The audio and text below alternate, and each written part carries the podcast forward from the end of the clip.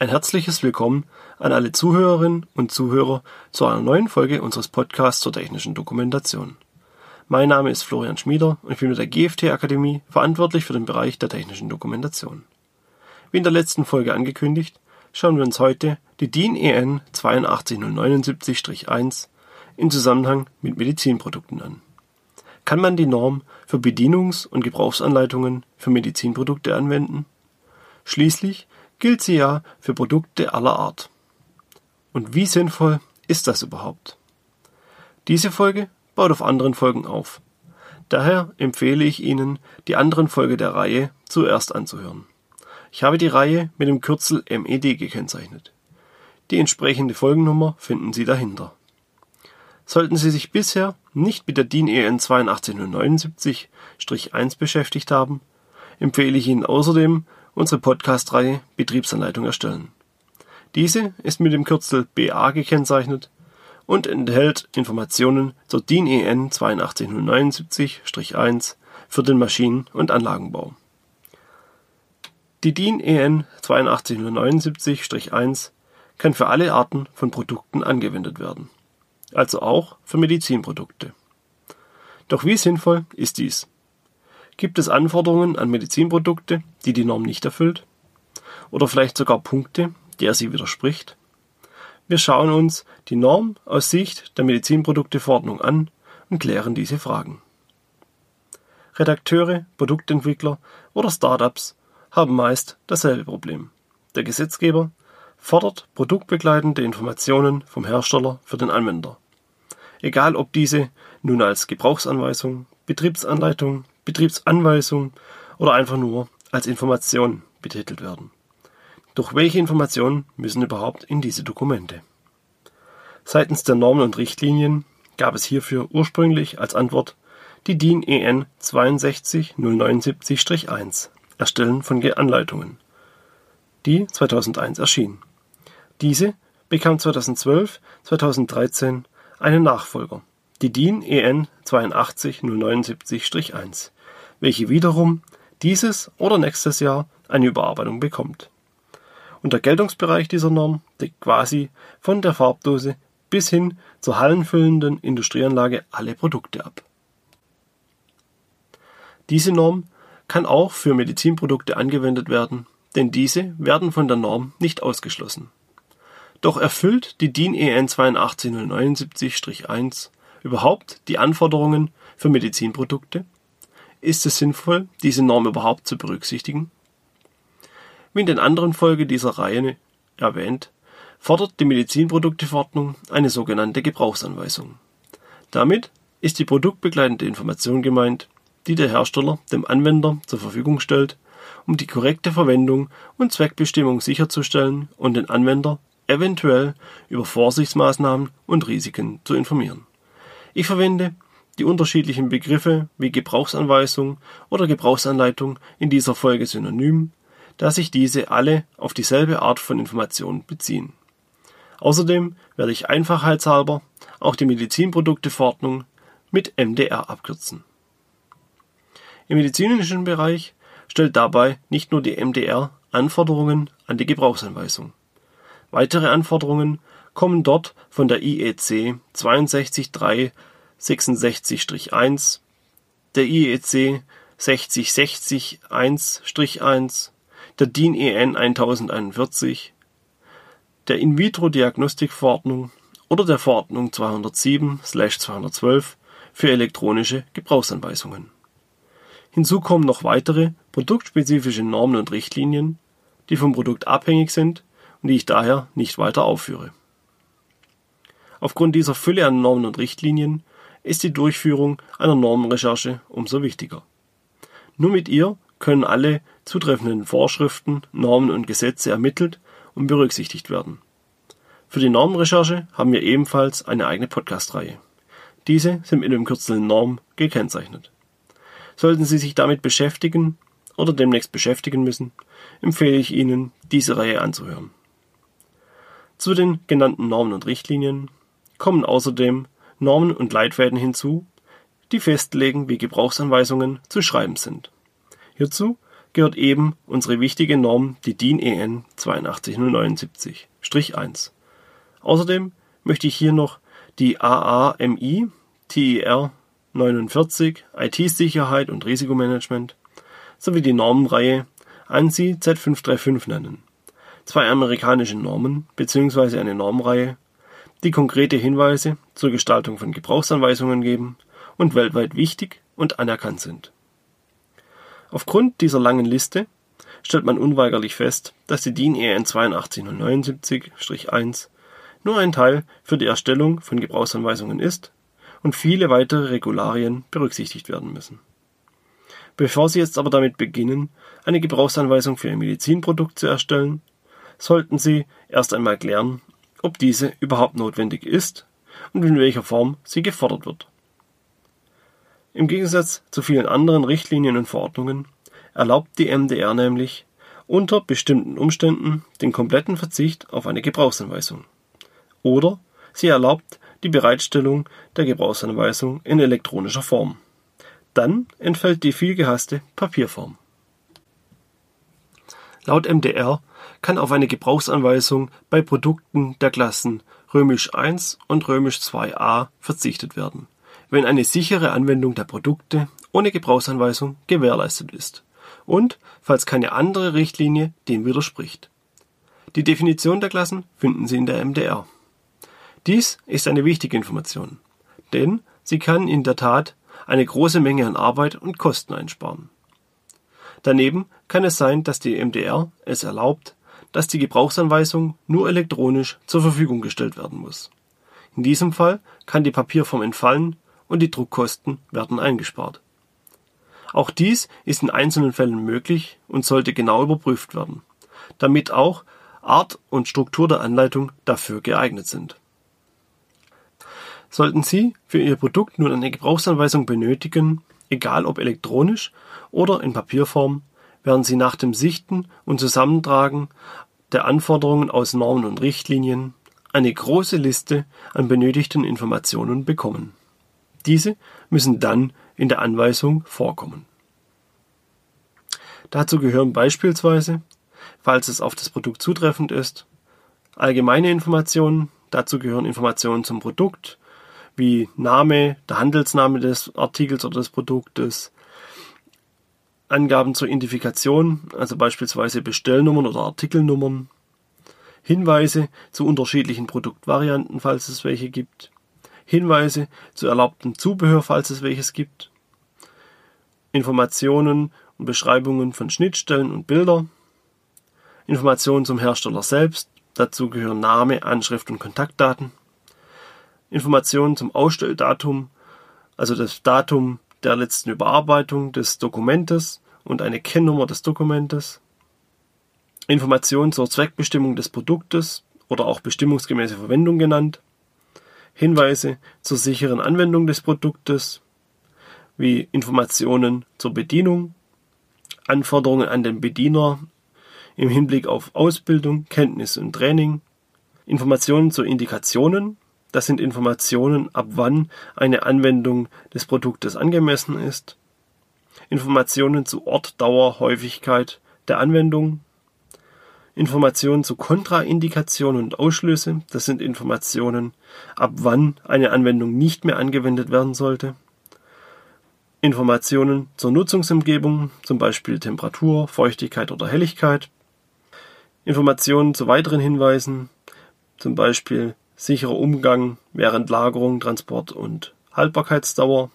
Informationen zur Installation, Anschlussmethoden oder Anschlüssen Informationen zur Kombination mit anderen Produkten oder Zubehör, Informationen zur Wartung und Reparatur, Informationen zur Kalibrierung oder Überprüfung, Informationen zur Reinigung, Desinfektion oder Sterilisation, Informationen zur Außerbetriebnahme, Angaben zu technischen Daten, Leistungsdaten, Messgenauigkeiten, Hinweise über Nebenwirkungen und Restrisiken, Hinweise bei besonderen Produkten, also bei Implantaten, äh, Strahlung, Arzneimitteln, Materialien mit tierischen oder menschlichen Ursprungs, Definition von Symbolen und Farben, wenn diese nicht aus einer anwendbaren harmonisierten Norm stammen.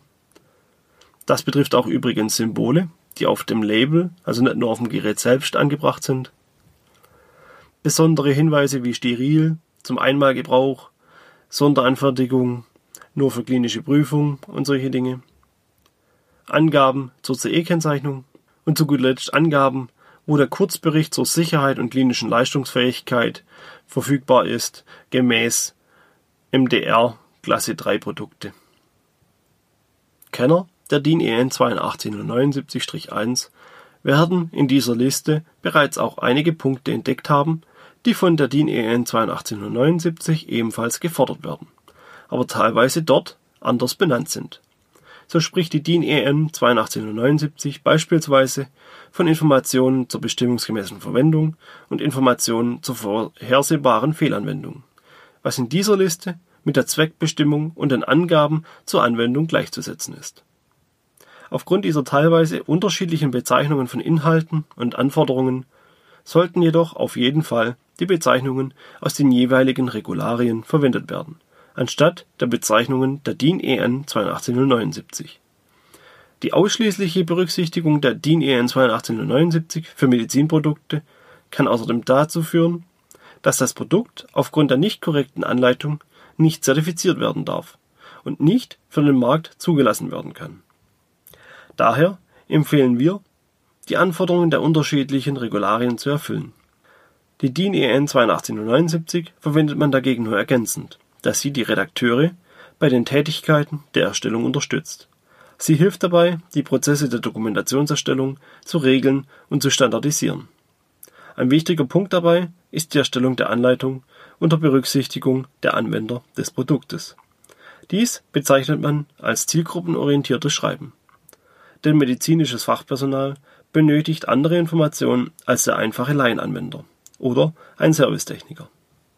Diese Strukturierung der Information gemäß DIN EN 8279 sowie die dort geforderte konsistente Darstellung von Elementen und Schreibweisen in Anleitungen sind wichtige Punkte für die Erstellung von Gebrauchsanweisungen. Dies gilt auch für Medizinprodukte, da dadurch die Verständnis der Anleitung erhöht und das Lesen des Dokumentes vereinfacht wird alles in allem kann man also festhalten, dass die DIN EN 82079-1 durchaus für Medizinprodukte geeignet ist. Zwar nicht direkt in Bezug auf die Inhalte und Bezeichnungen, sondern im Hinblick auf den Prozess der Erstellung der Dokumente. Denn nach wie vor ist es das Wichtigste, dass der Leser verständliche Informationen bekommt. Das reine Erfüllen der Normen und Richtlinien oder Gesetze hilft nichts, wenn der Leser aufgrund eines unverständlichen Dokumentes verletzt oder Risiken ausgesetzt wird. Zum Abschluss der Folge möchte ich noch auf Besonderheiten der Gebrauchsanweisung für Medizinprodukte eingehen, die auch genau damit zu tun haben. Die Normen IEC 62366 von 2006 und die IEC 62366 von 2015 legen nämlich fest, dass die Gebrauchsanweisung Teil des Produktes ist. Genau wie es auch das Produktsicherheitsgesetz tut. Diese Normen behandeln dabei die Gebrauchstauglichkeit des Produktes. Dadurch muss auch die Gebrauchsanweisung die regulatorischen Anforderungen der Normen im Hinblick auf die Gebrauchstauglichkeit erfüllen. Die Anleitung muss also genau wie das Produkt selbst behandelt und überprüft werden. Schwerpunkt legen die beiden Normen dabei auf die Wirksamkeit von Maßnahmen. Bei einer Gebrauchsanweisung bedeutet dies, dass die Hinweise und Informationen überprüft und deren Wirksamkeit bewertet wird. Professionell arbeitende Hersteller der Medizinbranche kombinieren dazu mehrere Methoden. Beispielsweise die Befragung von Anwendern, die Selbsteinschätzung vom Hersteller oder vom Personal des Herstellers, die Analyse von Rückmeldungen aus anderen Unternehmensbereichen wie Service oder Hotline oder Rückmeldungen zu Vorgängerversionen der Produkte und Anweisungen, das Durchführen von Usability-Tests und Beobachtungen oder das Erstellen von Gutachten, Inspektionen oder Überprüfungen durch externe Experten. Diese Punkte werden interessanterweise auch bereits von der DIN EN 8279-1 gefordert, denn sie sind ein wichtiger Bestandteil bei der Erstellung von Gebrauchsanweisungen. Nur durch diese Methoden kann sichergestellt werden, dass die begleiteten Unterlagen ihren Zweck erfüllen. Im Laufe meiner Tätigkeit als Berater, Prüfer und Ersteller von Gebrauchsanweisungen sind mir auch viele Fehler und Fehlerquellen aufgefallen, die in vielen Unternehmen geschehen. Dabei bezieht sich dies nicht nur auf Unternehmen aus der Medizinbranche, sondern generell über alle Bereiche und Branchen hinweg. Auch wenn Medizinprodukte aufgrund ihrer Art komplexer, gefährlicher und mit größeren Risiken verbunden sind, werden dort meist dieselben Fehler gemacht wie beim Maschinenbauern oder Anlagenhersteller. Daher möchte ich diese hier auch noch kurz nennen. Zu den häufigsten Fehlern gehört, dass die Anleitung inhaltlich falsch ist, dass wichtige Teile oder Kapitel der Anleitung fehlen, dass die Texte aufgrund von zu langen Sätzen unverständlich sind, zu passiv oder zu abstrakt formuliert werden, meist weil versucht wird, für alle möglichen Zielgruppen gleichzeitig zu schreiben, dass keine Grafiken oder Bilder vorhanden sind, dass Sicherheits- und Warnhinweise nur unzureichend beschrieben werden,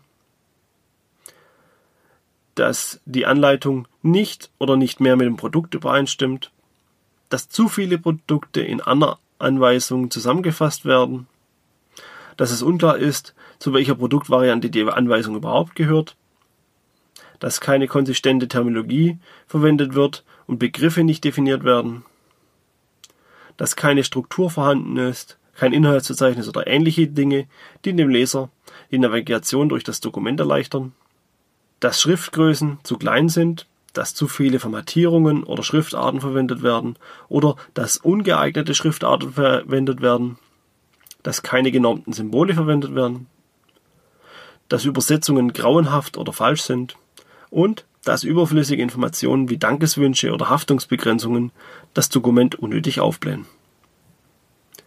Meist geschehen diese Fehler aus ganz einfachen Gründen. Die Anleitung werden von Entwicklern, Konstrukteuren oder anderem Personal nebenbei erstellt. Die Übersetzung ebenfalls vom Vertrieb, der Englisch kann. Die Anleitung wird von unqualifiziertem Personal erstellt und nicht wie gefordert von technischen Redakteuren. Es ist kein Prozess zur Erstellung von Dokumentation im Unternehmen festgelegt. Die Zielgruppe wird nicht ausreichend oder gar nicht berücksichtigt. Und zu guter Letzt wird die Wirksamkeit der Anleitung nicht überprüft. Diese Fehlerquellen zeigen, dass bei vielen Unternehmen die Anleitung meist nur als ein notwendiges Übel wahrgenommen wird. Und dies auch in der Medizinbranche. In meiner Folge TCOM Nummer 5 Aktuelle Rechtsentwicklungen in der technischen Dokumentation erwähne ich hier einen Musterfall dafür. Es gab vergangenes Jahr einen Haftungsfall vor dem Landgericht Freiburg wegen einer OP-Anleitung für ein Hüftgelenk. Diesen Gerichtsprozess hat der Hersteller verloren, weil die Anleitung fehlerhaft war, da er sich nicht mit der Zielgruppe beschäftigt hat und die Wirksamkeit der Anleitung nicht, wie rechtlich gefordert, überprüft hat. Wird eine Gebrauchsanweisung wie das übrige Produkt von Spezialisten und Profis erstellt, können solche Fälle verhindert und Produkthaftungsrisiken verringert werden. Eine Anleitung darf nicht noch schnell am Ende der Entwicklung während dem Verpacken und Versenden des Produkts erstellt werden, sondern sollte von vornherein mit einbezogen und geplant werden. Und genau dabei unterstützt die DIN EN 82079 auch in der Medizinbranche. Und nun sind wir wieder am Ende der heutigen Folge und auch am vorläufigen Ende der Reihe Gebrauchsanweisungen für Medizinprodukte. Ich hoffe, Ihnen hat diese Folge gefallen und dass sie für Sie informativ war. Nächstes Mal werden wir uns mit einem neuen Thema beschäftigen. Diese Reihe ist vorerst abgeschlossen und wird erst bei Neuerungen oder Veränderungen fortgesetzt. Sollten Sie Fragen haben, zögern Sie jedoch bitte nicht, diese an uns zu senden. Ich bedanke mich fürs Zuhören. Bis zum nächsten Mal.